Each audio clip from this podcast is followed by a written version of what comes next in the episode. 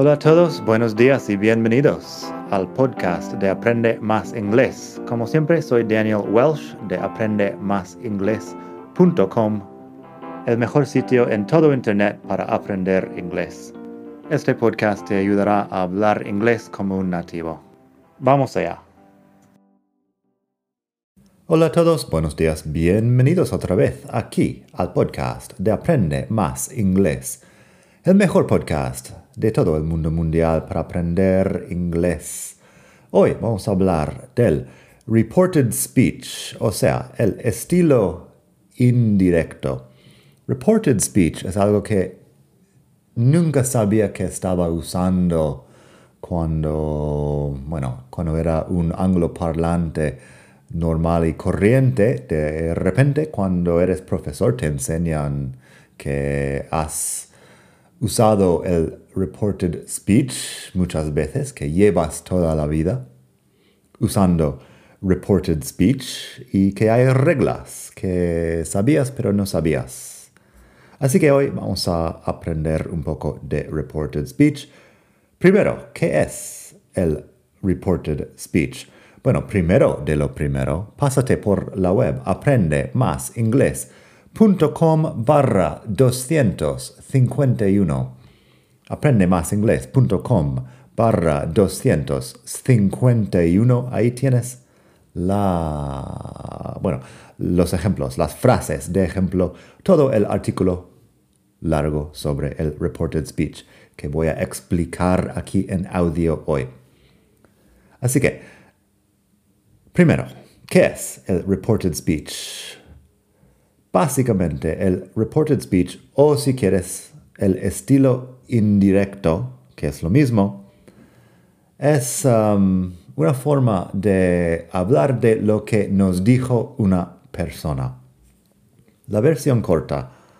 El estilo directo es exactamente textualmente lo que dice alguien lo ves en novelas, por ejemplo, con comillas, o en el periódico incluso, si están citando a alguien con comillas y textualmente lo que dijo. Reported speech es para contar a otra persona más tarde lo que te dijo una persona y es una forma de hacerlo en conversación. Así que eso, estilo directo. Para darte un ejemplo fácil, Estilo directo. I'm on my way, said Tom. Y el estilo indirecto o bien el reported speech de esta misma frase. Tom said he was on his way. Así que Tom dice estoy, no, voy de camino en los dos casos. I'm on my way, said Tom. Por escrito ves que hay comillas alrededor de I'm on my way y luego una coma y luego said Tom. Pero en reported speech, Tom said he was on his way. Han pasado un par de cosas ahí. Tom said he was on his way, pues el I cambia a he porque estoy diciendo lo que me ha dicho Tom. También el I am cambia a was. El am cambia a was. Eso es la regla principal, que es el paso atrás. Y bueno, el my way cambia a his way otra vez porque estoy hablando de Tom y lo que me ha dicho Tom. Así que la regla básica es el paso atrás en reported speech. Y el paso atrás significa básicamente que cambias el tiempo verbal al pasado. Pero como tenemos muchos tiempos verbales, ¿qué significa exactamente? Pues presente simple cambia a pasado simple. Presente continuo cambia a pasado continuo. Can cambia a could. Could, que desde siempre es el pasado de can. Will cambia a would. Would, desde siempre es el pasado de will. El presente perfecto cambia a pasado perfecto, o sea, el have o has en presente perfecto cambia a had. Y el pasado simple también cambia a pasado perfecto, que el pasado perfecto se usa para un pasado anterior a otro pasado. Así que Estamos dando el paso hacia atrás, el paso atrás. Para hacer todo eso tienes que manejar bien los tiempos verbales. Pero fíjate que no estamos usando ninguna regla nueva ni súper difícil. Simplemente estamos aplicando las reglas de siempre para los tiempos verbales a una situación nueva. Y si quieres saber mucho más de los tiempos verbales, tengo una guía de los tiempos verbales. Lo puedes buscar en Amazon, en el país donde vivas. Amazon.com, amazon.es, etc. El libro se llama La Guía de los Tiempos Verbales o puedes buscar por mi nombre, Daniel Welsh, y ahí lo encontrarás.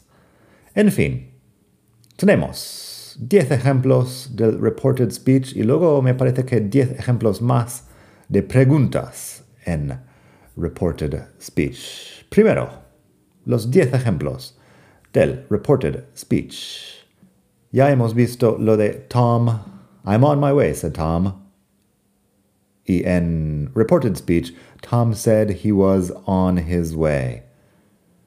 Otro en presente que cambia al pasado simple. I like the idea. En estilo indirecto, he said he liked the idea. Like en presente, liked en pasado. La pronunciación kt, liked al final.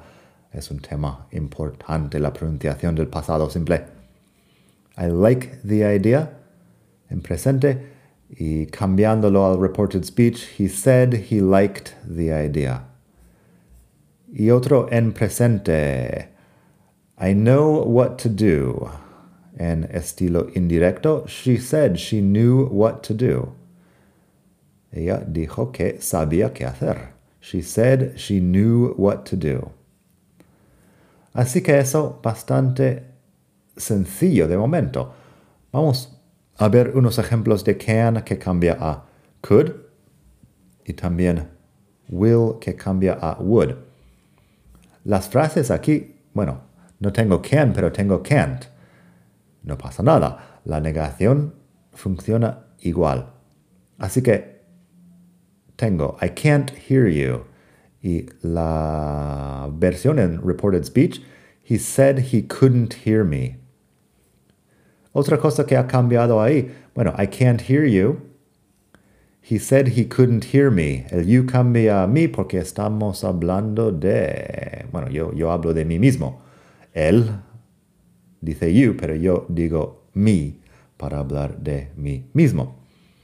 Así que I can't hear you. He said he couldn't hear me. I can't come to the meeting. Can't cambia a couldn't. Y tenemos He said he couldn't come to the meeting. Aquí hay uno interesante. I'll see you tomorrow. I'll see you tomorrow. El tomorrow ahí depende. Bueno, depende. Porque tomorrow significa mañana. Pero ¿qué pasa si estoy contándote esta conversación que tuve dentro de seis meses? I'll see you tomorrow cambia a. She said she would see me the next day. She said she would see me the next day, al día siguiente, porque tomorrow es el día siguiente al día que tuve esta conversación, pero si estamos teniendo la conversación mucho uh, después, pues she said she would see me the next day. Um, tomorrow es mañana. Si mañana te cuento, podrías cambiar el tomorrow al today. She said she would see me today. Estamos estamos usando el contexto un poco para, para dar significado a la frase. También, I'll be there at nine o'clock. I'll be there at nine o'clock. Estaré ahí a las nueve. I'll be there at nine o'clock. Pero she said she'd be here. She said she'd be here at nine o'clock. She said she'd be here at nine o'clock. El there cambia a here en este caso, y el will cambia a would. Estamos usando las formas cortas aquí. I'll, que es I will, she'd, que es she would. But she said she'd be here at 9 o'clock. Yo he cambiado de sitio uh, en el tiempo entre las dos conversaciones. Así que, She said she'd be here at 9 o'clock. There se refiere al mismo sitio de here, solo que yo he cambiado de uh, posición en el mundo. También tengo un par de ejemplos de presente perfecto y pasado simple. Presente perfecto y pasado simple, que los dos cambian a pasado perfecto. I've been to Italy several times. She said she had been to Italy several times. Ella dijo que había estado en Italia varias veces. Me parece que hacemos básicamente lo mismo en español. Somos un poco más flexibles al parecer, pero sí, básicamente. I've been to Italy several times. He visitado Italia varias veces. She said she had been to Italy several times. Así que el I've cambia a she had y nada, several times. No cambia más. Tenemos, I really enjoyed the party. Eso en pasado. Y bueno, en pasado perfecto. He said he had really enjoyed the party. Él dijo que había disfrutado mucho de la fiesta. He said he had really enjoyed the party. Así que eso, el presente perfecto y el pasado simple cambian a pasado perfecto. No tengo un ejemplo, bueno, lo pondré en la web, porque anteriormente, antes de actualizar este artículo, no tenía un ejemplo del presente continuo, pero el presente continuo cambia a pasado continuo. O sea, el am, is o are cambia a was o were. Por supuesto, si tienes dudas sobre el verbo to be, deberías ir a aprender cómo se cambia el verbo to be en presente y pasado antes de preocuparte del reported speech. Los ejemplos que tengo en la web del presente continuo que, que pasa al pasado continuo, tengo, primero, I'm living with my brother. Y en pasado continuo, bueno, en reported speech, he said he was living with his brother. Él dijo que estaba viviendo con su hermano. He said he was living with his brother. En este caso, lo que cambia el I'm cambia a he was. Él está hablando de sí mismo con el I, pero yo digo he, tercera persona. Y el my brother cambia a his brother porque su hermano de él. Tenemos we're playing basketball. Y luego, they said they were playing basketball. Dijeron que estaban jugando al básquet. En este caso tenemos we, que es un grupo de personas. Y yo para hablar de un grupo de personas digo they.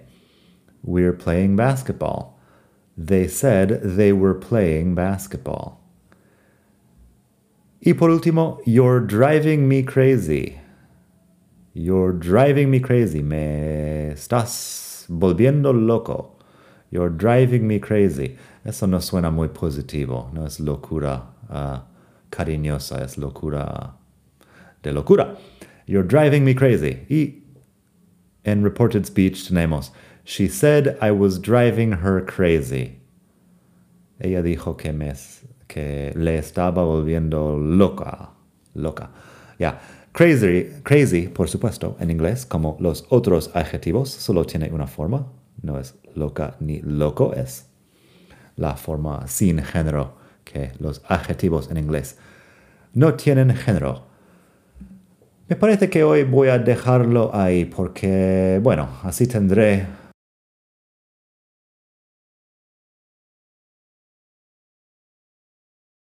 un tema para el próximo capítulo del podcast, que son las preguntas en Reported Speech. Así que eso será la semana que viene.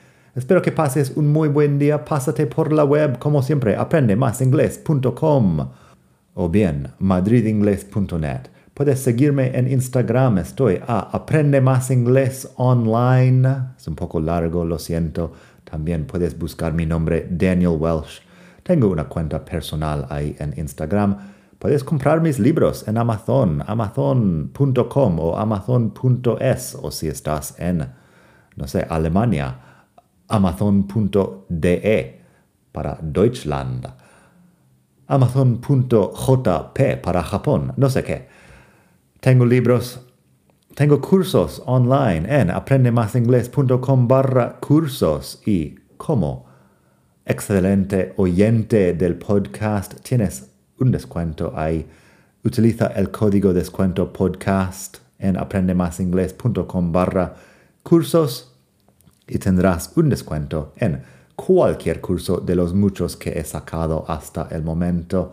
Y nada, ponte en contacto en la web si quieres o déjame un comentario en cualquier sitio. Soy bastante fácil de encontrar por ahí y me gusta comunicar con la gente. Hazme tus preguntas y nada. Espero que pases un muy buen día desde la hermosa ciudad de Barcelona. Hasta la próxima.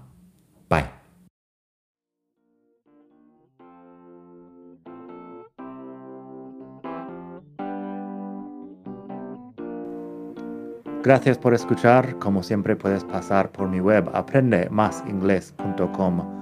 Para mucho más tengo vocabulario, expresiones para hablar, phrasal verbs, gramática, pronunciación y mucho más en la web. Nada más por hoy. Espero que pases un muy buen día. Hasta la próxima.